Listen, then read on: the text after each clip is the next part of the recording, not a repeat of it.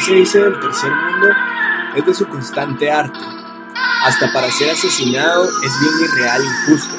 Para vivir, debes de hacerte un guion y montar la mejor escena. No vaya a ser que la realidad pegue tan fuerte que se tenga que escribir un discurso contra el sistema usando el reggaetón para bailarlo y así por lo menos sentirse libre. Bienvenidos al cuarto episodio Elige tu basura. Esto es Querido Tercer Mundo. Y así es como regresamos un poco de, de la pausa que tuvimos, de esa rehabilitación, de cuestionarnos muchos temas, muchas perspectivas y por regresar con más energías. Y exactamente en este episodio queríamos nosotros pues platicar en su momento de qué es el arte constante que, que vimos y de una palabra que lo engloba en, en, su totalidad, que es el performance, ¿verdad? Entonces, ¿qué es el performance? ¿Cómo lo vivimos? ¿Cómo lo sentimos? Y cómo en su momento no solo es un término que va con el arte, sino es algo constante, eh, movimiento. Día día. Así que, ¿qué es el performance? Va, eh, ponerte cabal con lo que tú acabas de decir. Eh, para mí el performance antes era como, como una actuación, va, eh, por medio del arte y que iban como reflejando más de algún como sentimiento. Entonces, hace poco yo vi un video eh, sobre qué era el performance en sí y ellos, bueno, ella decía que el performance dice que es un concepto que reafina tu capacidad para consumir arte. O sea, ya es, es otra perspectiva de qué vas a consumir tú, pues diariamente, ¿va? Eh, también es conseguir una mayor estabilidad emocional, porque ahí vas como reflejando, eh, pues canalizando mejor tus, tus emociones. Eh, comprendes tu propia vida porque ya miras desde como de otro punto de vista, pues las cosas que, que vas canalizando y que vas consumiendo. Y mejorar la manera de relacionarte con los demás porque entonces eso también ayuda a que como estás canalizando tú tus propias emociones, estás viendo tú que estás consumiendo, eso te ayuda a ver como otro, otro punto de vista pues con la gente que tú te vas relacionando todos los días. El performance también consiste en que canalizas un sentimiento y de la manera más intensa posible para hacer como para llegar a un punto exacto. Entonces eso te como que te ayuda a, centrar todo esto que les explicaba al principio y así como reflejar eh, pues ese, ese, sentimiento que estás sintiendo en ese momento. Ella también decía que el, una como de las tareas principales del performance era llevar tu idea hasta el final y estar como comprometido con ella. Y también daba esa como explicación de que ponete yo hoy puedo decir de que eh, no sé, no me gusta el rosado porque solo representa las rosas, un ejemplo. Pero entonces yo hoy estoy sintiendo ese como desagrado, disgusto por el color rosado y estoy dando como un pequeño performance porque estoy canalizando como ese disgusto, ese desagrado por un color y lo estoy canalizando en, hoy, en este momento, pero mañana ese sentimiento puede cambiar. Entonces puedo pensar así como, ah, pues sí, sí me gusta el rosado. Entonces estoy canalizando otra emoción. Entonces ella daba como una explicación con unas muñecas y decía que son dos emociones diferentes, pero no por eso dejan de ser como importantes y que siempre se van uniendo. Decía que las emociones son simultáneas, pero también son contradictorias, pero no por eso son irreconciliables. Entonces, por ejemplo, ella también daba ese el, eh, odio y amor, eh, libertad y opresión. Y opresión. O sea, son cosas diferentes, pero siguen ahí. El performance, eh, ah, una también he explicado como una de las cosas muy importantes era de que tenés que estar como desapegado de eso. O sea, yo no me puedo creer día a día que mi disgusto por el rosado va a ser así todos los días, porque entonces ya no es un performance, porque realmente me estoy como creyendo eso y, y lo estoy haciendo como... Parte tuya, como en su punto como idealizarlo. Como idealizarlo, entonces ya deja de, de ser como como un performance y, y, ese, esa emoción va, porque al final le he explicado que esas también, las emociones son como pasajeras y al momento de que tú creerte eso, pues ya deja de ser, pierde el ser este movimiento que es el performance. Entonces, en sí es eh, canalizar tus sentimientos. Eh, tiene que ser como puro y al final, sobre todo eso es lo más importante de, de no como creértelo así al 100. porque que fluya. Que, ajá, que fluya, que deje como ser y al y pues ahí como que termina todo. Así como para no venir y esa parte de en cierto punto como fijarte en que solo esto sos, eh, como tú lo mencionabas y yo ahorita pienso en ese como constante movimiento y que al final hasta en el arte uno encuentra ese término, los movimientos del arte y que son muchísimos y que sí en su momento cada uno define eh, una estructura, eh, diseño, color, técnicas, pero en, igual en, entre su definición pues abarca muchísimas más cosas que no necesariamente si tú haces, como tú lo decías, algo que este movimiento lo dice, pero lo haces de otra manera, significa que, que no sean compatibles o que, o que no puedan ir de, la mano. Ajá, y ponete una cosa que ella también decía, era que llevar una idea hasta el final y realmente estar comprometido con lo que estás diciendo, pensando, pero tenés que llegar a, como a ese punto de, al final, de sentir ese desapego. Y no por eso el, deja de ser como deshonesta el performance que estás dando, sino al contrario, es honesta, pero no literal. Sí, es como un, sentimiento transitorio que es como las estaciones, ¿va? Que solo sucede en este momento y pasa y está bien que pasó y no necesariamente te tenés que casar con, con esa idea y era como parte eh, significativa que investigábamos perdón, sobre los movimientos del arte y, nos enfocábamos como principalmente en, en, cinco de los cuales como nos llamaba más la atención y que en su momento en, en Latinoamérica es son como los más representativos, no... bueno, para nosotros. Para nosotros, correcto. No significa que esto sea literal, ¿verdad? Sino que para nosotros es lo que realmente nos representa en su momento. O lo que se ha visto, creo que a lo largo de... De como esa exposición, ¿va? De, arte. Y mm, el primero que nos topamos y nos gustó muchísimo, que es el constructivismo. Y pues esa parte era donde tú te adentrabas un poquito más por esa experiencia y acercamiento que tuviste con lo que estás haciendo con justicia suspendida, que es más o menos por ahí, entonces tú sos la experta. Primero me, cuando estaba investigando pues este movimiento me apareció una frase de, uno de los, de uno, de un artista que es como de los como creadores del arte constructivismo y la frase dice las calles son nuestros pinceles las plazas, nuestras paletas, es de Vladimir Mayakovsky. Y bueno, el constructivismo supuso una identidad visual y tuvo como objetivo principal llevar el arte al pueblo, rescatándolo de las élites. Más que arte para ser mostrado en una galería burguesa, el constructivismo hizo arte para el pueblo. Eh, esto surge en Rusia en 1914 y se hizo presente en la Revolución de Octubre.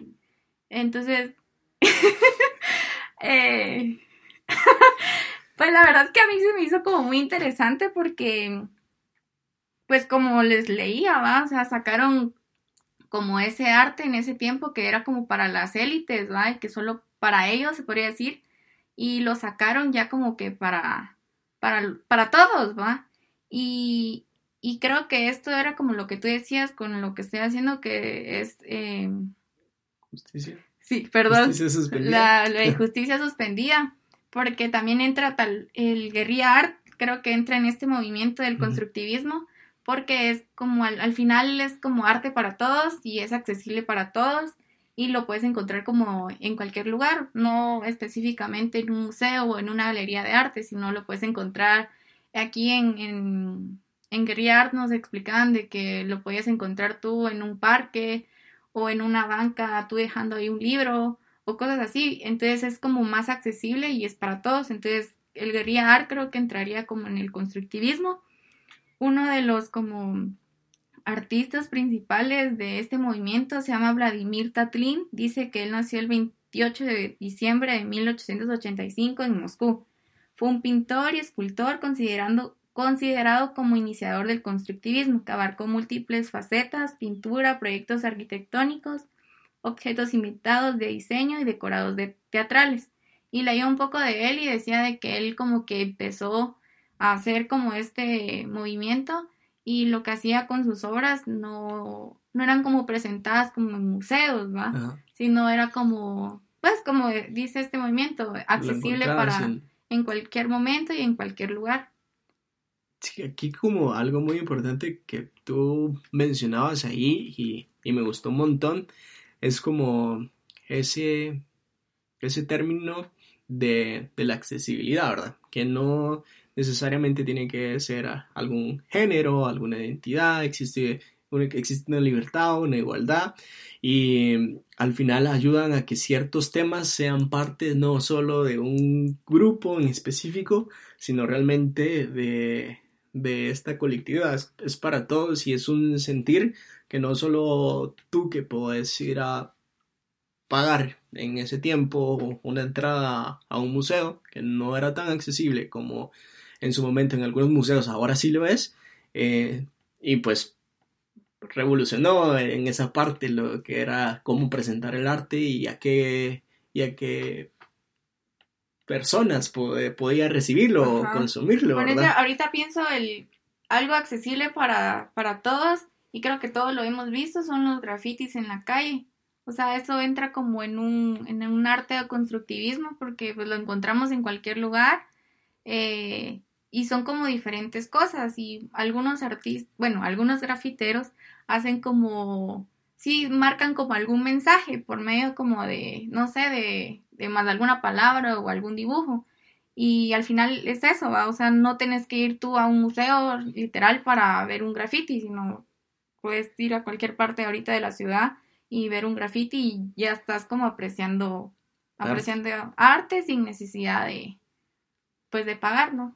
Sí, correcto. Y creo que ahí también es de que uno tiene que aprender como a, a digerir y en su momento también como a ver esos detalles que en su momento no puede ser como llamativo o que no se esté acostumbrado a verlo así como realmente un arte por distintas ideas pero que realmente lo es y es muy diario. Por ejemplo ahorita yo pienso en que en su momento vas en, en el transporte público o miras stickers de, de alusión a ciertas... ¿Cómo se dicen las...? En los movies, en, en las... Sí, en los anuncios que miras en las calles o en las paradas de alto Eso señalización en vez los stickers eh, por ejemplo yo me recuerdo mucho ahorita de vandalismo que en su tiempo aquí en Guatemala lo estuvo haciendo, estuvo pegando stickers en lugares que, ellos transitaban y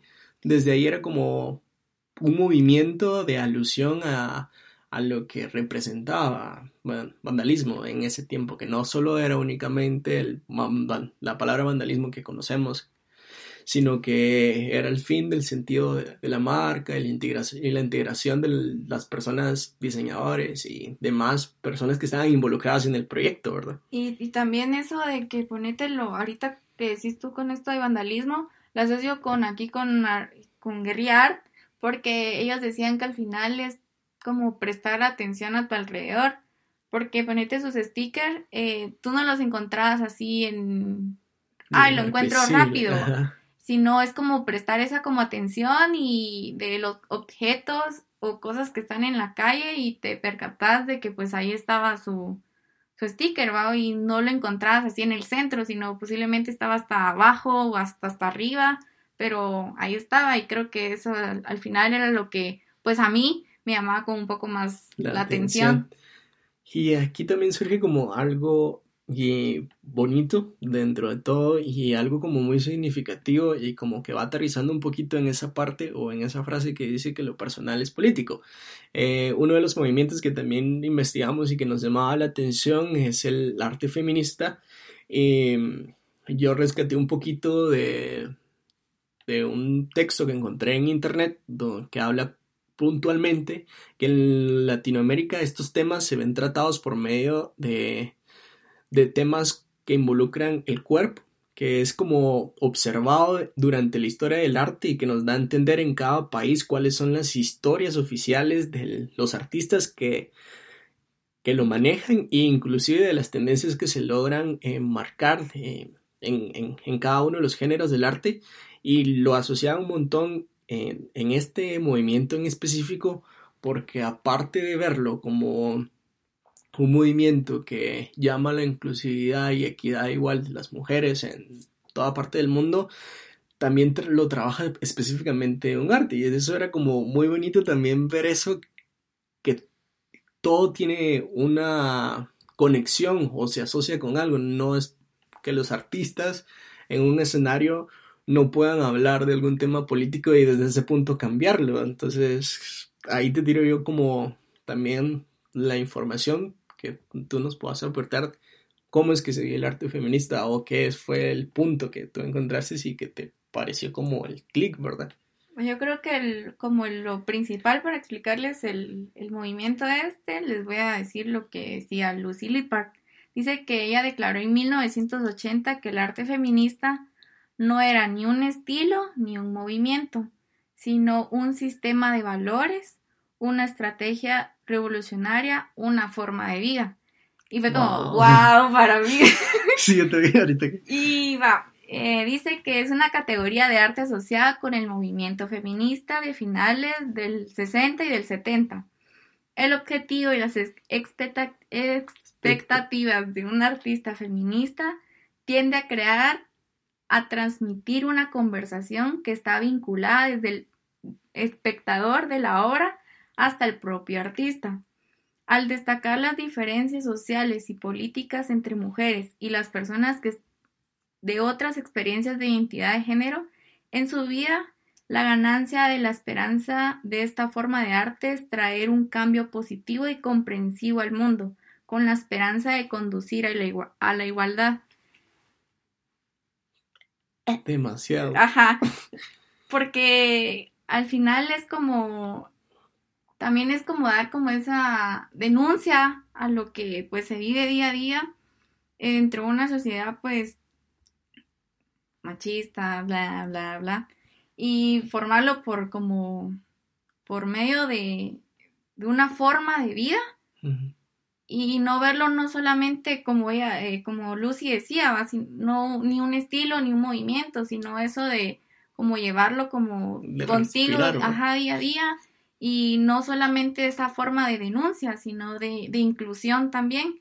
Para mí fue como, fue fuerte, ¿va? Porque la verdad es que nunca había escuchado que existía este movimiento, este movimiento y verlo como de esta forma fue como, como, comprendes un poco más de como las artistas que están como relacionadas con, con este movimiento. Y yo elegí a Yaoki Kusama, ella nació el 22 de marzo de 1929 en Japón. Ella tal vez de nombre no la conozcan, pero visualmente sí. Es una señora pues ya grande y tiene el pelo como así como estilo Dora Exploradora. Y pero ella siempre lo ha usado así como con colores amarillos o anaranjados y más que todo siempre y lo interesante es que siempre lo usa como informe, bueno, en las fotos que se miraba, informe al, a su Contexto. A, su, ajá, su obra de arte. Te dice que a lo largo de su carrera ha trabajado con una variedad de medios, incluyendo pintura, collage, escultura y arte feminista. La mayoría expone su interés temático en la psicodelia, la repetición y patrones. Y ella sí es como muy, muy, muy, muy famosa en Nueva York, todo el mundo. Y, y me gustó y siempre me ha gustado como lo que va representando ella en sus obras porque son como muy, muy simples, porque más que todo se va en patrones y en colores como fuertes, pero te capta como esa atención y que ella maneja esa como relación de, de su persona como artista con su obra, es como interesante. ¿Cómo surge esa conexión entre la persona y lo, y lo que quiere como exponer también en su, en su obra? Creo que ahí hay como una parte como bien interesante porque si vemos, por ejemplo, lo que nosotros vivimos diariamente con lo que en algún en su momento hablamos o vemos va como muy relacionado en ese sentido y por eso surge a veces esas identificaciones en las series, en la música, en los artistas donde decís, ala, esto es lo que realmente estoy sintiendo porque es una realidad. Al final buscamos como esa identificación por medio de cualquier expresión en el cual nos haga sentir como compatibles o parte de que somos de algo y eso nos engancha de a primera vista. Y lo que hace y inclusive lo que hace este movimiento del pienso yo que no es solo el movimiento feminista sino es el movimiento como de existir en su punto. Y eso es como muy bonito porque solo por existir ya eres parte de una sociedad ya eres parte de algo. Y, y vuelve a como enfatizar y así como a remarcar esa parte de inclusión y me gusta un montón. Y que al final no es como que tú digas de, ay, tengo que aprender a, esculpir para poder pertenecer o ser este tipo de artista, sino al final es como puedes hacer como de todo, pero es dando ese como, pues en, en este, pues en arte feminista, pues dando ese como mensaje, ¿va? Y que al final es como una tu forma de vida. Mm, que esto es como para que solo se hable de un episodio únicamente de este movimiento del arte, porque hay muchas cosas más que, que sacarles. Y aquí vamos relacionando un poquito más otro movimiento que también nos considero importante, el cual vivimos igual diariamente, que es el, el arte urbano. Y tú en su momento hablabas de, de los grafiteros y de los grafitis. Y realmente me tiré yo un poquito por el enfoque de cómo lo vemos aquí en Latinoamérica y en otras partes de la región también eh, se vive, ¿verdad? Voy a nombrar yo a Pasky, que es uno de los eh, nombres como más visibles y más importantes de, de este movimiento y que pues en el mundo es muy conocido, pero particularmente en América Latina por el significado que ha transmitido eh, sus mensajes.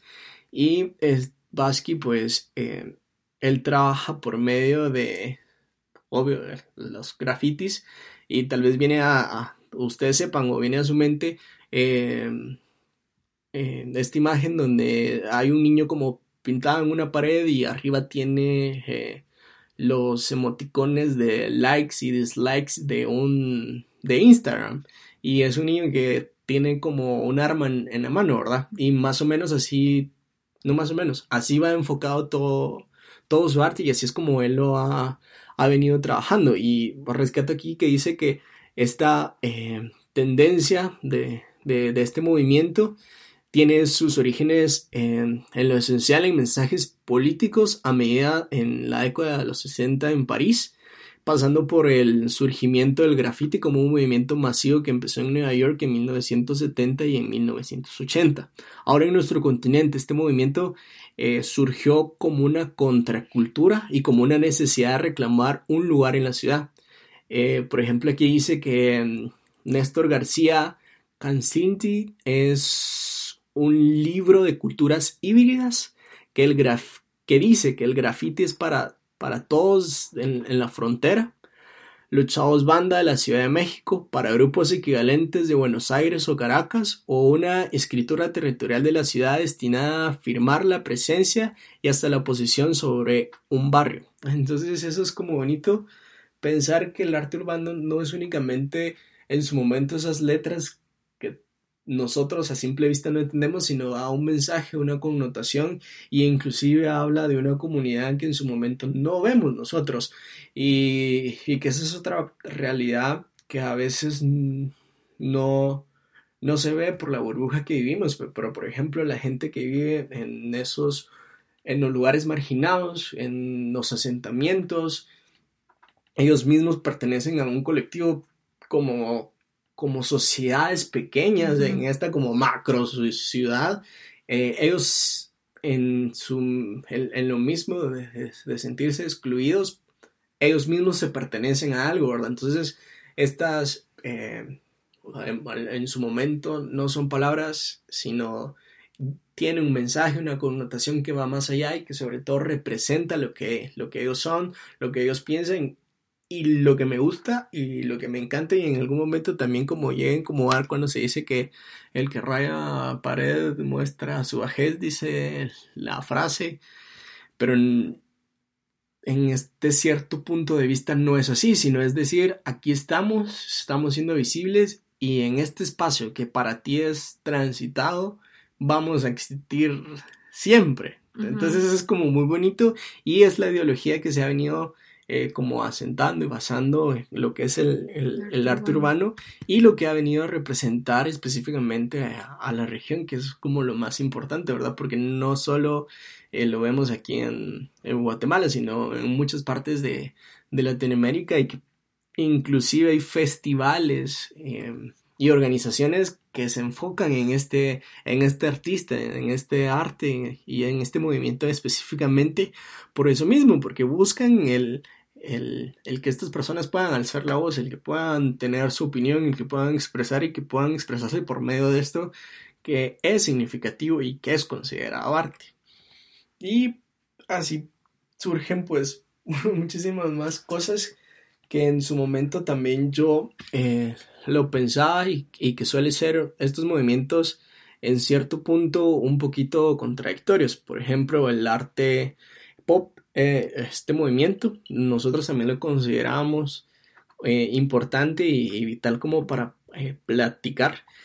Y está el Pop América, que surge en 1965 y 1975. Y es la primera exposición con una visión hemisférica del pop esto era una revisión que permita comprender el periódico artístico en el continente y además es la, primera expo bilingüe en el museo al tratarse de artistas hispanohablantes. Se trata de una exposición de casi 100 obras de varios artistas pop de Latinoamérica, exponentes en Argentina, Brasil, Chile, Colombia, Cuba, México, Perú, Puerto Rico y también de Estados Unidos. A partir de sus obras expuestas introducen marcos históricos que nos que replantean en algún momento datos sobre el pop, sobre todo en esta parte del continente. Entonces, uno piensa que es pop en América Latina y pop en América Latina es como muy sencillo. Por ejemplo, eh, algo como muy representativo de México, un mariachi, y eso ya en, esta goma y según estos artistas y esto que les comentaba, eh, surge como eh, parte de este, de este movimiento. Por ejemplo, la cara de Celia Cruz en un graffiti, recuerdo yo haber investigado, también da alusión a esto. Entonces, si se dan cuenta, es, eh, son como iguales, muy diferentes, porque al final son como de iconos muy reconocidos o de cosas muy reconocidas a, nuestro, a, nivel regional, pero en que en su momento cuenta una historia y siempre va un mensaje atrás va, y trasciende, eso es como lo, lo, lo, bonito y lo importante, y pues que el arte pop siempre va acompañado con, con estos patrones de colores extravagantes, formas diferentes y que siempre te, te llaman y, te cautivan como, como la atención, ¿verdad? Y paralelamente a eso siempre uno encuentra como una brecha entre esos conceptos, perdón. Pero al final todos en su momento se unen y era lo que principalmente hablábamos nosotros del, del performance al, al, principio, ¿verdad? Que al final ya sea lo que sea y el nombre que le pongamos la etiqueta que sea, eh, surge y es parte de, del ser y, como del ser del, entorno en, el que vive, ¿verdad? Y eso terminamos como con el último eh, movimiento que, también consideramos importante y, el cual vivimos y respiramos también, que es el happening. Va, dice que es una manifestación artística frecuentemente multidisciplinaria, surgida en 1950 y es caracterizada por la participación de los espectadores. Eso fue lo primerito que me apareció y la verdad es que nunca había escuchado yo este movimiento y, fue como cuando leí eso que al, final como lo importante o lo que se caracteriza este movimiento es por, por los que lo están viendo, ¿va? dice que tiene como tentativa el producir una obra de arte que no se focaliza en objetos, sino en el evento a organizar y a la participación de los espectadores, para que dejen de ser sujetos pasivos y con su, y con su actividad alcancen una liberación a través de la expresión emotiva y la representación colectiva. suele no ser permanente, efímero, ya que busca una participación espontánea del público. Entonces creo que también eso es como muy importante, porque al final no, el artista no crea la obra, sino el que crea la obra es el que lo va a ver y, y es lo que ellos quieren como captar eso, a dar como, dar ese mensaje y creo que ese también sería como un, bueno, al final para mí ahorita escuchando de lo que íbamos hablando y lo que explicaba yo al principio del performance, eh, es esto, el, tal vez todos los artistas eh, resultan siendo como sus obras un performance, ¿va? Porque a veces eh, yo miro que son como criticados de que primero empezó a pintar solo eh, claro oscuro y ah, con el tiempo terminó pintando óleo. Entonces se le iba como criticando porque entonces no iba perteneciendo a ningún movimiento. Pero al final es como ese desapego a, esa obra, a esa idea y vas como creando como algo nuevo. Y una de las artistas principales es Caroline Shitman, que nació el 12 de octubre de 1939. Fue una artista visual especializada en el performance, conocida por sus discursos sobre el cuerpo, la, sexualidad y de género. Y también se me venía ahorita eh, una artista maya, no sé su apellido porque creo que es rusa, pero me acuerdo que vimos un como documental de ella y lo que ella hizo fue en MoMA, que es un museo en, Nueva York, eh, fue ella ponerse pues como una túnica roja y bueno, el museo se llenó, eran las filas inmensas porque era como un artista, es una artista muy importante. María, María Ajá, algo así.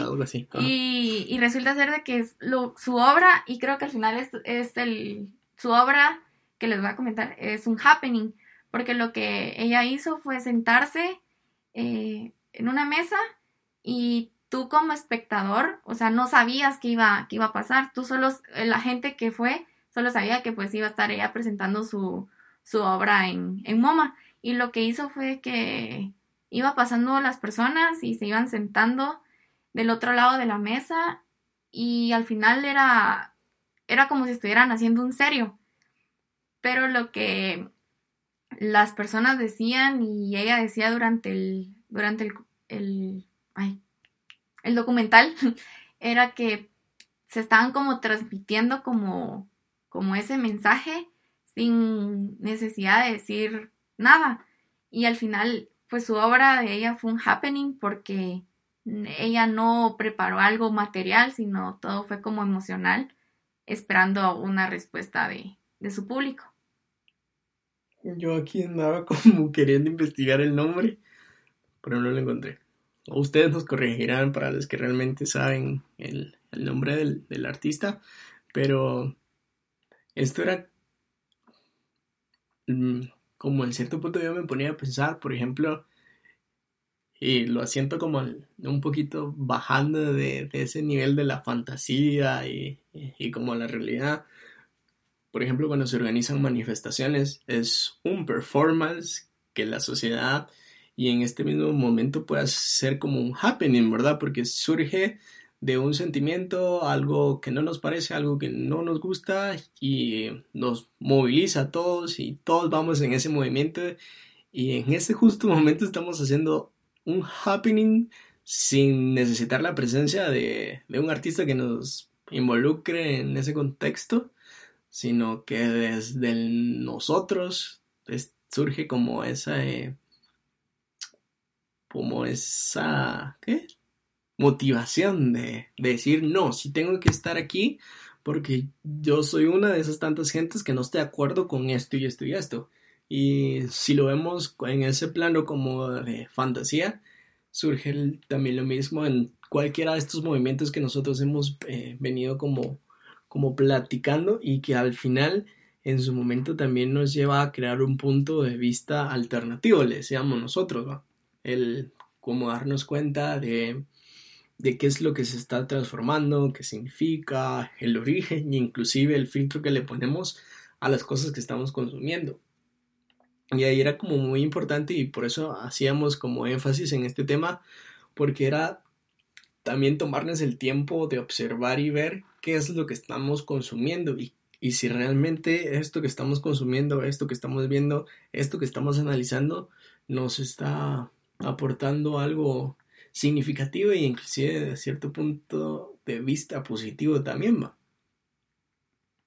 Y pues era como jugar, jugar con eso, entender un poquito esa parte y mm, saber cómo definir en cierto punto y no solo volvemos a retomar lo que tú decías al principio de no solo pertenecer a un sentimiento, no solo pertenecer a algún movimiento, porque así tenés que encasillarte y nada más, sino está bien salirse y venir y, y, ver de, de, otra manera las cosas o verlas de otro movimiento o ser parte de, de otro movimiento para que al final pues haya realmente un aprendizaje y, y, se pueda entender de todas las formas diferentes, ¿verdad?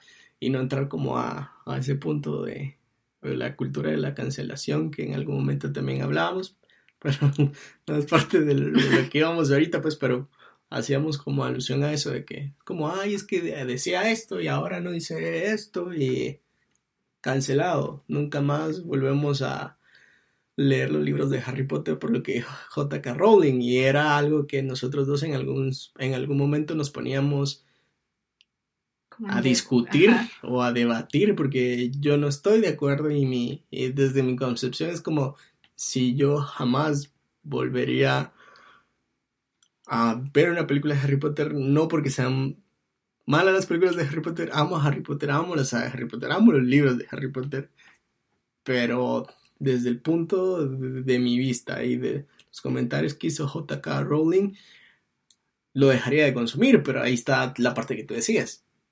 De, del otro trasfondo que también tienen, pues en cierto punto, eh, lo que en su momento quiso comunicar o decir. Entonces, ahí era también otra parte que entrábamos como en la falta de costumbre de no saber qué es lo que consumimos o lo que sí eh, consumimos. Y aquí damos un ejemplo muy claro y ya no nos íbamos como a ese plano elevado de movimientos y todos, sino lo centralizábamos un poquito en la música. Y uno de los claros ejemplos que, que como entramos a ver era, por ejemplo, en la música era un ejemplo que nosotros, perdón, que, que, que, que tocábamos el tema, pero algo como muy importante también era una serie en Netflix que se canceló, que se llama, que se llama Get, Get Down. Get Down. Y um, para nosotros es una... Para nosotros es muy buena serie, de verdad. Tiene todo lo que a nosotros como consumidores de ese tipo de series nos gusta. Pero algo que yo en su momento no sabía, no sabía porque realmente no sabía. No, no sabíamos. sí, que se había cancelado. Netflix solo había dicho que era una de las series en las cuales gastaba más presupuesto y por eso se cancelaba. Entre esas tantas me recuerdo que estaba Sense8 y otras series que en ese tiempo se cancelaron, ¿verdad? Y que eran muy buenas series y quedaban para, para, para seguirle dando más historia, ¿verdad? Pero lo peculiar y lo que encontrábamos nosotros interesante específicamente en esta serie era el sentido de apropiación, que en su momento también tú lo mencionabas que en el performance existe, pero va, vamos a adentrarnos como a, ese tema. Va, eh, yo, la verdad como decía Héctor, pues nosotros no sabíamos como una de las tantas razones por las cuales la, la serie había sido cancelada y en su momento eh, pues acá siento que acá pues no, no una no pegó mucho. Antes por lo mismo que no pegó mucho no no se llegan como hasta acá las críticas va pero en su momento cuando la serie estuvo pues transmitiendo pues sí tuvo como sus críticas fuertes pero no por la trama ni por las actuaciones sino más que todo por por el no por el actor dice por el director y pues uno de los como que ayudaba al director. Pero eh, les voy a leer como un un pequeñito eh, párrafo de una crítica y me gustó el título que dice The Get Down, unas exuberantes fallas del hip hop en pleno Bronx. O sea, creo que hasta con ese título la crítica ya sabes que, pues, la, va a destruir. Y me gustó este principio de la crítica porque creo que engloba mucho lo que vamos con estos dos temas ahorita. Dice el, el en el antiborrado panorama televisivo actual, las cadenas y servicios de pago hacen todo lo posible por intentar y hacer algo diferente que les permita adquirir una cierta notoriedad en el mercado. Va, entonces les, voy a contar un poco, pues así breve, la, la sinopsis de la historia. Es un grupo de, chavitos que viven en el Bronx. Em, la serie, creo, si no estoy mal, está centralizada como en los 80. Sí, correcto. 70, 80. Entonces es mucha como la cultura, pues, del, del hip hop y... El graffiti, inclusive. sí, el graffiti hacen como mucha referencia a ello y creo que también por eso aprendimos como un poco de, de qué es, que no solamente son como dibujitos o una palabra que no entiendas, sino es un significado de, pues, que pertenece a un grupo. Y pues se va viendo como esas como fallas que va teniendo como el sistema para pues a esta comunidad del, Bronx que ah, hoy en día también se pues se siguen viviendo eh, ahí. Pero eh, hacían como esa crítica fuerte al director. El director es más Lurman es un director australiano. Entonces eh, pues la crítica de, esta que leí decía que como un australiano ni siquiera era estadounidense como para tomar como esta parte de la cultura del, del rap y pues del Bronx, que pues ni siquiera sabía. Y decía ahí la, la crítica que tuvo que llamar como un su amigo de, de Estados Unidos que había vivido su juventud en el Bronx. Entonces ese su amigo fue el que le ayudó como a armar la serie. Porque en sí eh, la crítica decía que este director era como mucho, mucho glamour, mucho como, como alto nivel para, para contar una historia como real, va, y sobre, dando alusión pues a todas las injusticias y desigualdades y desigualdades que se viven en el Bronx. Entonces, parte de esto decían de que la serie fue como tratada bien, pero no fue como ese punto que tú decís, bueno, esto realmente sí pasa ahí, como hemos visto en algunas películas o lo que se mira en las noticias sobre, sobre esta gente que vive ahí. Y aparte, este director decían de que pues gastaba mucho, mucho dinero, se sobrepasaba sobre el presupuesto, pero esto era una de las cosas que pues hace a veces pues las cadenas como Netflix, eh, Amazon, todas estas plataformas, es contratar eh, directores famosos de Hollywood o de lo que sea para como jalar más gente. O eh, pues se meten como actores pues famosos en los cuales también es como, ay, mi cantante favorito va a salir en esa serie, la voy a ver. Porque realmente pues eso te atrapa rápido. Y esta crítica, uno de los eh, actores que sale ahí es Jaden Smith. Y creo que es para, de todas las series como de los más reconocidos, decía la crítica pero que, era como bien triste porque la gente en cierto modo eh, jaló también por, por, e, eso. Y entonces, eh, pues era esa parte del, director que pues quiso apropiarse pues de esa cultura del, del rap, de, de, esa como mezcla de, pues, de sonidos que se va viendo, cuando él ni siquiera pues pertenecía a eso y pues no conocía la historia, entonces por lo mismo uno no puede como llegar a, a, crear eso desde, desde, ¿cómo se puede decir? Desde tu idea, porque nunca lo viviste o nunca lo viste o nunca lo, lo conociste. Entonces, por eso mismo, pues fue una de las partes de las cancelaciones, pues el presupuesto era muy elevado eh, y pues porque la gente sí estaba como muy disgustada la gente pues del Bronx y pues la que conoce toda esta cultura del rap, eh, pues ya decía como que ya no va, que realmente están como molestos e, y, y, no, e indignados por la forma en que se estaba llevando pues estos temas, estos temas, perdón.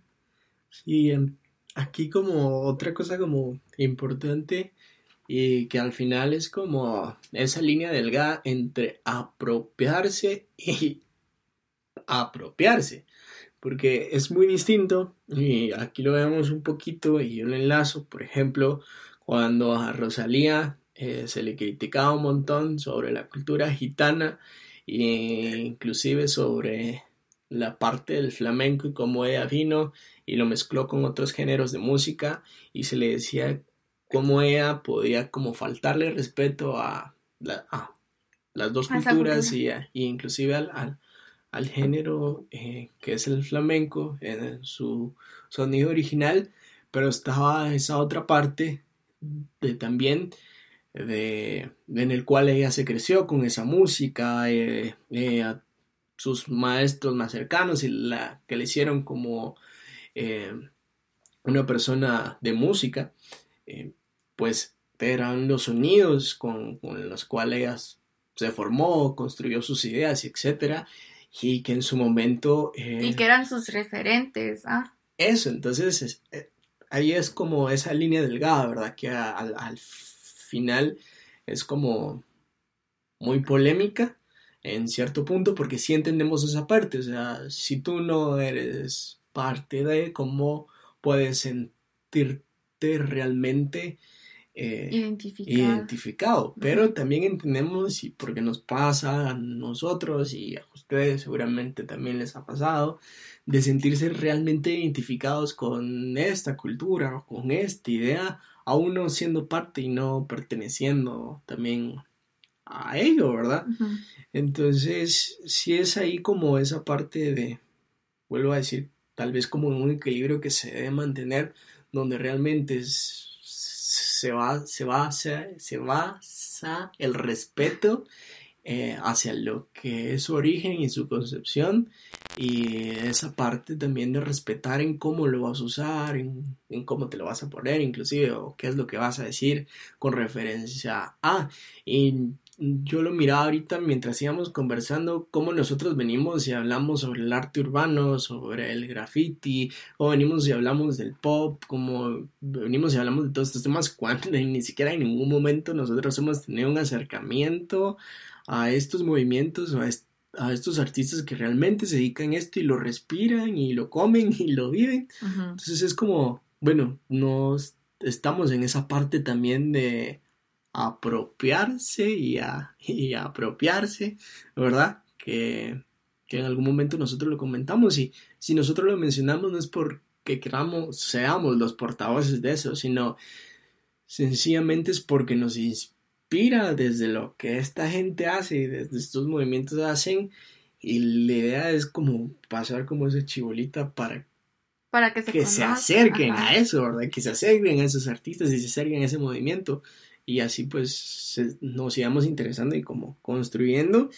Y aquí otra referencia que hacíamos y lo mencionábamos, lo mencionaba yo al principio antes de hablar de la serie y yo sé que hablé de la Rosalía, amamos a la Rosalía y en su momento del artista que vamos a mencionar es un amor-odio ahora de mi parte. Eh, y por eso queríamos como entrar a esa parte, que vamos a ver como de Don Osorio, alias J Balvin. Y nosotros como super fans en algún punto, y yo lo digo de mi vida, porque de verdad pensaba yo que era un artista que representaba todo esta región de nosotros como latinos y todo lo que hizo en su momento lo hizo muy bien y que ahora pues ni modo es un humano con dinero y que comete errores y ya, y, pues ya no me cae bien, pero igual sigue pegando su música. Entonces eh, hacíamos nosotros una eh, analogía en, con comparación en cierto punto cuando J Balvin sacó Vibras, que fue el hit que se hizo internacional y... Vibras es un álbum por, por si no lo conoces, del 2018 y fue fantástico, todas sus canciones pegaron. O sea, al final creo que eso fue la como el disco que determinó en ser J Balvin en, a nivel mundial, porque lo vimos en veces, bueno, sí, en festivales muy grandes que pues no han llegado pues ningún reggaetonero y Balvin lo hizo con, con vibras, ¿va? Sí, tienen que recordarse en su cabecita del dinosaurio naranja y en ese tiempo donde él usaba dinosaurios y dinosaurios y colores naranjas, pues en alusión a, a vibras y que igual va a una connotación sin, eh, pues, importante porque también lo que ha hecho Balvin en sus portadas de discos es apegarse a artistas que no son de la región, sino son internacionales y que son de otro continente. Y eso es parte como del marketing que no sé si se lo sugerieron a él o su equipo o él como artista lo, pensó. Y eso es como wow, es sorprendérselo, lo mismo que, que hizo la Rosalía con, con eh, el mal querer. El mal querer, correcto. Pero vamos a ver de. Va, miren, pues Vibras, eh, como les decía, fue un antes y un después en el sonido de Medellín y el nuevo reggaetón global.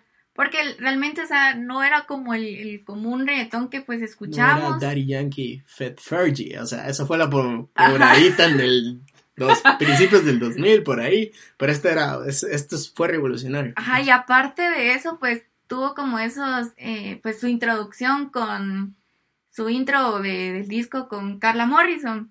Y, o sea, dos artistas, dos sonidos muy, muy, muy distintos. Eh, llama. Y, y a medida que va avanzando, tampoco tuvo como esa como...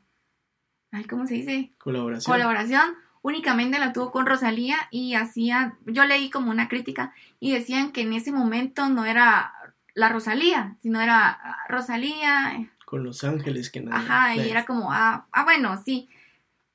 Y, y esa como parte que también Rosalía colaboró con él y, hasta ahí. Y después, pues, el, protagonista de ese disco fue, fue él y, bueno, y bien tuvo con Bad Bunny y, ¿cómo se llama la, cómo se llama la rapera esta? Eh, Cardi B, perdón. sí. y, y pues eso creo que al final, pues, hizo que Balvin se determinara a ser un artista y con un nuevo sonido pues del reggaetón. Tú mencionabas como algo bien importante que eran lo de sus portadas. Va, obviamente ahorita pues ya no les vamos a hablar de vibras porque fue un fue el fue el fue el hit, fue un antes. Rolling Stone lo considerado. Fue un antes de, de Balvin. Mm. Entonces ahorita Vamos a hablar de, su nuevo álbum, que es Colores. Va, miren, pues les, voy a contar un poco del... Me gusta azul. Perdón, dale. De la portada y de las portadas, pues, de cada canción. Y después, la verdad es que encontré como una crítica de canción por canción. Entonces, eh, saqué como la, una frase de, de la crítica, pero quiero como que tú y yo, pues... Mm, lo juguemos. Ajá. Va, dice que el artista japonés Tagashi Murakami fue el encargado de diseñar las portadas. Em, pues este Murakami pues es como muy, muy, muy famoso, pero creo que eso es lo que, que Balvin jugó bien. Y les voy a leer por qué. Dice que ambos personajes forman un engranaje. Murakami es conocido en el mundo por sus trazos por los más reconocidos hipermercados de la moda, que se venden y se consumen en masas. Balvin comparte ese mismo modelo de consumo. El match entre ellos es más intenso si tenemos en cuenta el tránsito que ha tenido la imagen de Balvin desde sus primeros pasos, desbaratando la estética asociada a lo urbano y adaptarse a la paleta brillante y multicolor del arte pop, la misma que fascinó a Murakami.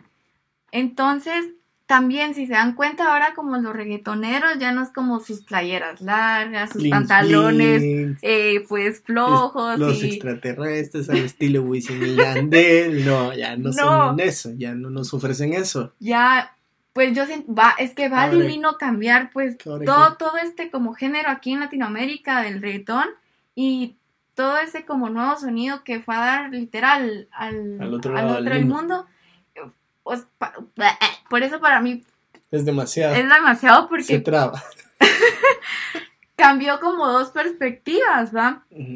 Y juntándose con, pues, con este artista Murakami, pues la, siento que fue como un poco que la, que la rompió eh, su parte del marketing, porque todavía dicen las críticas, ay, perdón, que pues el sonido del disco quedó muy bajo, a las expectativas que esperábamos todos con, con colores, ¿va? Pues, por, ejemplo, los blancos creo que salió primero, ¿no? Sí, blanco fue el primero.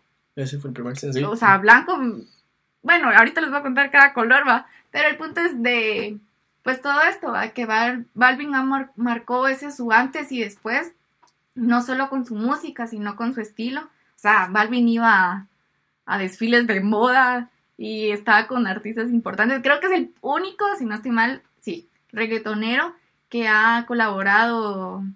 ¿cómo, ¿Con qué marca fue que sacó los zapatos? Con Jordan. Ah, sí.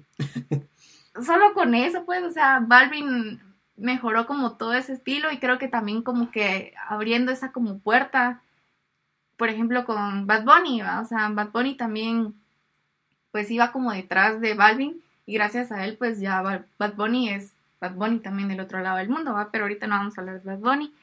Em, va, yo no me había dado cuenta de esto, perdón, pero me emocioné mucho cuando lo leí. Y dice que Balvin decide abrir el disco con los tres colores de la bandera de Colombia. Entonces el disco empieza con amarillo, azul y rojo. Entonces fue como, wow. o sea, creo que el disco como, como concept, como desde su performance. Sí, o sea, aquí mejor separar. Ajá, de, de, una vez decimos que pues es como un performance, ¿no? Porque lo es. Lo es.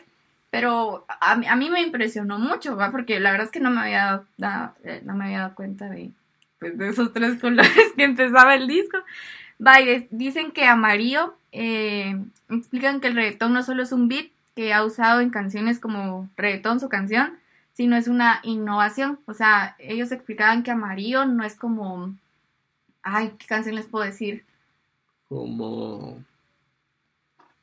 Como pues... Dura de Daddy Yankee. No, esa es como muy actual. Mm, eh, Rakata de... Ajá. O sea, el, el, creo que en ese tiempo pues el, ritmo del reggaetón era como el mismo. Pero ahora Balvin tiene como, vino a dar como esa innovación al, al sonido y lo, este crítico decía que Amarillo representaba eso. Em, azul decían de que era un reggaetón duro y puro y decían de que estaba como bien sintonizado de, de puestos en el disco porque pues amarillo empieza como movido pero azul es como suave pero también como como esa parte que dan ganas como de bailar. Entonces decían ellos de que eso es como muy importante y no solo Balvin lo ha hecho, sino muchos artistas pues que están comprometidos a, esta parte de pues crear bien su música. Crear un concepto. Y no solo un concepto, sino eh, te atrapa con el sonido, porque si empezás como tal vez movido y después suavecito, entonces tú inconscientemente, ah, ahorita viene como otra movida o otra más tranquila o diferente o lo que sea. Entonces decían que Azul estaba como de puestos en el disco, estaba como muy bien posicionado, porque entonces te daba como esa de ganas de, quiero escuchar la siguiente canción, que la que le sigue es Rojo, y Rojo pues si se dan cuenta es como más tranquila y como en cierto modo como romántica. Pero entonces decían ellos de que Rojo lo importante de la canción no fue el ritmo, no fue la canción, sino el concepto, porque lo que dio ahí en Rojo realmente sí fue como una historia asociada con el color. Entonces eso fue lo que generó a que la gente pues pues hiciera como clic con esa canción, ¿va? La después de rojo sigue rosa. Esta decían de que pues era como un plus de relleno. Ajá, de relleno y que era necesaria para el disco porque a veces eh, tú inconscientemente necesitas un descanso. Necesitas un descanso y explicaban acá que era como una curva emocional. Entonces era como, ah, ya bailé, ya, medio mi corazón. Y entonces ahora es como de, ah, necesito estar como neutro. Mm. Eso, pues eso es rosado. Después le sigue morado y decían una de las frases que ha sido siempre un vanguardista, Balvin. Y pues morado es una de las canciones que pues que representa eso, se podría decir. Porque pues entonces es como ya otro sonido y ya es otra vez movido a lo que veníamos escuchando en las cuatro canciones anteriores. Eh, después sigue Verde. En Verde decían de que pues Balvin no había madurado y que se espamó y quedó verde. O sea, la canción estaba como muy, muy simple, lo mismo de siempre y que no, pues no aportaba nada al disco y no aportaba nada para el artista. Eh, después sigue el negro. Dice que vino a evolucionar el reggaetón clásico por, por la letra, por el ritmo, eh, por el productor con la que trabajó. Creo que también eso, bueno, pero eso creo que al final lo voy a decir. Eh, Gris es, dicen que es un hitmaker tan efectivo, no se debe pedir el mismo ritmo. Entonces decían de que Gris había sido como otra mezcla de sonido a lo que estamos acostumbrados de Balvin y del mismo género de, pues, del reggaetón. Después sigue la canción Arcoiris. Este decía que representa la multicoloridad y ese es puntual como los sonidos que no pertenecen a, ningún territorio. Entonces decían de que pues era como un sonido nuevo y que Balvin pues había sido como inteligente en haber viajado, ponete en todo el mundo y haber escuchado diferentes ritmos. Como por ejemplo, un, un ejemplo eh, rápido como lo que hizo René con... ¿Cómo se llama el disco de René? Con Residente. Ajá, perdón, sí, con Residente. O sea, él fue a varias partes del mundo y fue como captando esos sonidos. Y esto pues más o menos quiso hacer Balvin con Arcoiris. Y Blanco dice que captura la atención de fans y de haters por igual, experto en atrapar la atención. Entonces, Blanco, pues es la última canción del disco y así esa como, pues a, pesar de que es la última, fue la primera en salir y pues realmente te, Blanco me atrapó a mí y dije, oh, wow, este disco fue muy buen disco, muy buen disco y, y, es lo que decían después de Balvin, que había manejado esa parte estratégica en poner los, las canciones en ese orden porque visualmente y auditivamente pues, pues ayuda al consumidor, al consumidor pues a, atraparlo más. Pero creo que no le funcionó del todo. Igual decíamos nosotros de que eh, eh, muy conceptual fue como mucho, ¿no? Porque, ok, llama colores, ok, va. Después me estás enseñando tus portadas que son literal de esos colores. Después me estás enseñando tus videos y todo es de ese color. Y después me tiras un disco y todas las canciones se llaman los colores. Los colores, ¿va? Entonces, no sé si quieres agregar algo más. sí, es como. Me vuela también como la cabeza un montón ahorita. Yo en su parte también investigaba porque como era un fiel creyente a J Balvin y decía, no, o sea, que darle la oportunidad y las primeras tres canciones que está sacando están muy buenas. Eh, pero sí empezaba como a dudar esa parte y que nosotros lo hacíamos ver en que sus videos no tenían ni siquiera un acercamiento a la letra que él estaba cantando. Y era esa parte de que pienso yo que J Balvin en hacer sus videos, en hacer eh, este disco, se fue literalmente a un museo y se quedó ahí y se quiso como tirar para ese, para ese grupo de, gente, pienso yo, y ahí fue donde pues mm, a muchos no nos gustó y no nos gusta, pero sí nos atrapó el, ritmo y, la letra de, de, de la canción, entonces algo que no supo en su momento hacerlo muy bien, pero en su momento si se ve desde ese plano como de la fantasía y no como de ese plano de la realidad que nosotros vemos, lo hizo excelente y, él fue el primero, llamémoslo así, porque seguramente no es el primero en que hizo... Tal vez el primero en el género de reggaetón. De reggaetón, sí, ajá, en crear como conceptos en las canciones y no solo tirar una letra pegable con una letra pues simple y que mencione marcas y mencione artistas, que eso nos hemos dado cuenta que reggaetón ahora se incluye, no te Como sus, como referentes a... Exactamente, entonces este, este señor lo hizo de una manera este diferente, pero no le funcionó del, del todo. Y también creo que esa parte de, creo, bueno, nosotros porque nos, nos gusta, nos gustaba Balvin, eh, tiene como Colores tiene muchos productores en sus canciones, entonces por lo mismo sus productores son muy diferentes, de diferentes ramas de música también, entonces también el sonido es como bien distinto, ¿va? Y Vibras pues lo manejó creo que como dos, tres productores, ya que Colores lo manejó como que por cada canción era un productor diferente, entonces creo que tampoco eso le ayudó. Pero lo que me gustó fue como ya verlo así, pues como su, su estética, se podría decir, fue como un marketing bárbaro. Yo me recuerdo muy bien, perdón que te interrumpa, De, de Morado. Y, lo recuerdo muy bien porque ese era el tiempo donde Instagram empezó con el boom de sus filtros y eso que eso fue hace meses, eh, tal vez un año atrás.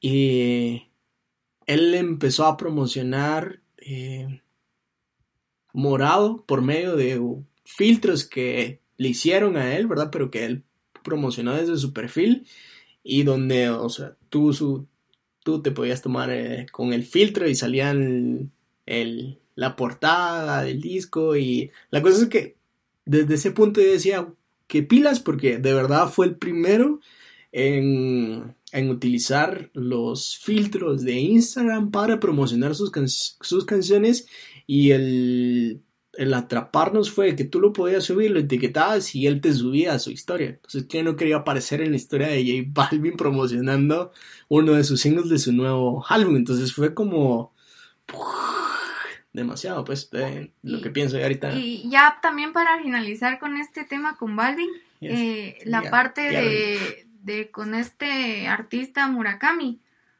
Yo al menos, pues, la verdad es que no lo conocía. Y, y creo que va, está esa, esa parte y que decíamos también esa como colaboración que se hace. Porque pues en el mundo de Balvin, pues pónganse solo aquí Latinoamérica, eh, es Balvin, va.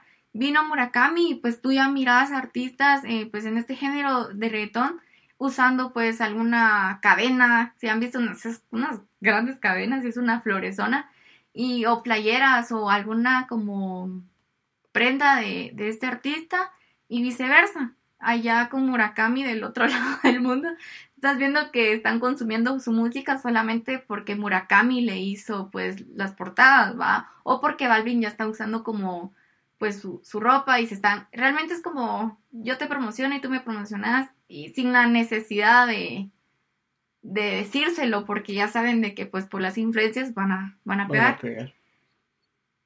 Y creo que al final es eso, va, el, de ese plano que nosotros que en, en su momento hablábamos, ¿verdad?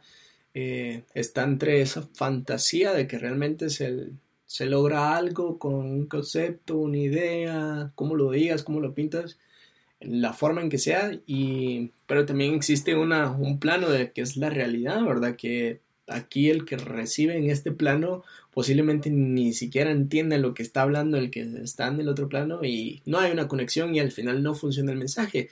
Pero estas dos realidades existen en el performance, en los movimientos de artes y en, en, todos. Y, al final, eh, creo que esta es la idea de la realidad y la fantasía de los planos. Lo sacábamos de este video que les comentaba. Y ella decía que pues abajo estaba la realidad y pues arriba estaba la, lo de la fantasía y decía que en el, en el plano de la realidad pues está el sufrimiento, el dolor, las personas con problemas reales que necesitan soluciones reales, o sea, realmente son como eh, estas cosas que necesitamos porque es vital para nosotros. Y luego está la fantasía, que está el plano de, de arriba, que ahí se encuentra el dadaísmo y el embrujo. Y pues ahí es donde se genera el performance, no se genera en, nuestro plano de realidad, sino se genera en, la fantasía. Y ella decía que pues esto puede ser un movimiento constante de, de arriba abajo, de abajo arriba, pero no porque yo esté en el plano de realidad y tú estés en el plano de fantasía, yo como estoy en este plano puedo venir y opinar o juzgar o, o lo que sea porque tú estás en el de fantasía, porque eso no se puede yo primero tendría que, subir tendría que subir para pues comprender de, lo que se está hablando. Eh, estos dos planos no son nada excluyentes, como les vuelvo a repetir, se puede subir y bajar en cualquier momento. Eh, se debe sentir como ese desapego, porque yo estoy aquí en la realidad diciendo pues que esto no no es real, pero si subo a la fantasía me tengo que despegar de eso no real para ver y decir, bueno, sí está esta otra parte y sí es real.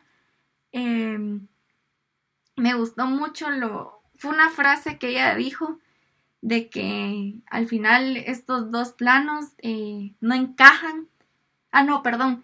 Si no encajan, si, si tú solo perteneces a este plano de la realidad, porque entonces tú no encajas con nada y es cuando aparecen todas estas personas que se ofenden por, por, cualquier cosa y lo miramos creo que, ay, creo que todos los días en redes sociales, más de alguna noticia o más de algún video o más de lo que sea, que no me gustan, no, me parece. y está bien porque son opiniones y estamos en el plano de la realidad, pero, eh, y es como bien contradictorio y, y, cuesta subirse y desapegarse a eso, lo que crees, y pues verlo como tal vez de otro punto de vista de la persona que lo hizo. No por eso se justifican como actitudes ni nada de eso, pero si no estás en ese como desapego, pues ella decía realmente eh, así claro y pelado que estás en la mierda, ¿va? Porque pues no estás como para escuchar a los demás, solo estás para escucharte a ti. Entonces, pues eso genera como esos, esos debates o esos odios.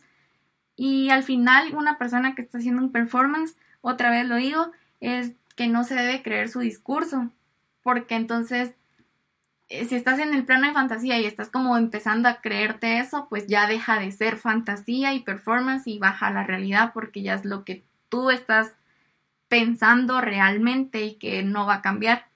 Exacto. Al final, todo esto que queremos llegar y como concluir, y algo como muy importante y que nosotros nos dimos cuenta en aprender de todos estos movimientos y adentrarnos un poquito más en los significados de ya sea una música, ya sea un álbum, ya sea un artista, sea lo que sea, es lo que lo que realmente necesitamos todos para para crear o ver las formas diferentes es comunicar ese mensaje al mundo, ¿verdad? Que era como algo muy importante que nosotros decíamos, era preocuparnos por algo, de un performance, el arte, el movimiento, o como queramos llamarlo, es preocuparse por algo, es sentirnos eh, cercanos a algo y es prestarle la suficiente atención y decir, miren, desde aquí esto es, desde lo que yo pienso, desde lo que yo siento, esto puede ser. Y ah, al final, pues todas estas prácticas, todo este arte, toda esta música, todo esto visual es parte del mundo, es algo con lo que convivimos, es algo con lo que somos y algo como lo que somos y con lo que compartimos, pues no se puede callar, no se puede opacar, por muy diferente que sea, ¿verdad? Y eso es, el mensaje que nosotros tengamos es válido, se puede comunicar, se puede llegar a conocer. Y aquí son varias de las herramientas que hemos como visto y presentado de que se pueden tomar, ¿verdad? Y yo por último eh, les quería como compartir el, lo que he estado haciendo, que es esto del, del que la verdad es que lo conocí porque es un libro y explica en el libro lo, lo como importante que pues todos deberíamos de hacer, no, y no importa si no sabes dibujar, no importa si no sabes pintar, no importa si no es como que pertenece, no, tal vez no importa si no, no tenés como tan desarrollada esa habilidad, porque pues al final el, el, la misión de, pues, del guerrilla art es que te tenés que preocupar por algo. Y, y el mayor como obstáculo para crear como este arte es que no es siempre cómo decir algo, sino qué, qué vas a decir o cómo lo vas a decir. Entonces al final es como tenés que dar un mensaje y creo que eso es lo importante y, y al final creo que eso se debería, debería de verse en, todos los movimientos del, del arte, del el mensaje que querés transmitir y son como tres como consejos que nos dan acá para que estés como tú pendiente o, o tú como centrado lo que, a lo que podrías hacer en un guerrear y el primero es embellecer y esto es como alterar el, tu entorno, o sea, tenés que ver como esos detalles que, que están en tu casa, que están en la calle, que están en tu colonia y, y alterarlos y pues ahí con pequeños espacios pues pues dar ese mensaje. El segundo es cuestionar, es alzar la voz, eh, cuestionarte a ti, tu mensaje y pues cuestionar a esa persona que va a recibir ese mensaje. Y por último es interactuar con el entorno, con las personas. Entonces al final es como en el lugar en el que va a estar y, y por qué. Y pues solo, yo la verdad es que los invito a que creen como como algo y al final no es como que va, vaya a ser bonito o vaya a ser como malo o feo, ¿no? al final es como qué es lo que van a querer transmitir. Que es muy importante. Así que los vemos en el quinto episodio y último de la primera temporada. Y estamos muy emocionados por las cosas nuevas que se vienen. Van a dejar de escucharnos solo a nosotros dos, entonces eso nos motiva un montón. Y es exactamente por eso es que hoy hablamos de este tema, por eso hablamos de apropiarse y apropiarse y de colaboraciones y no colaboraciones, que eso mismo queremos apuntarle. Así que ya casi se termina la primera temporada y nos despedimos como siempre lo hacemos con autonomía, dignidad, y alegre rebeldía.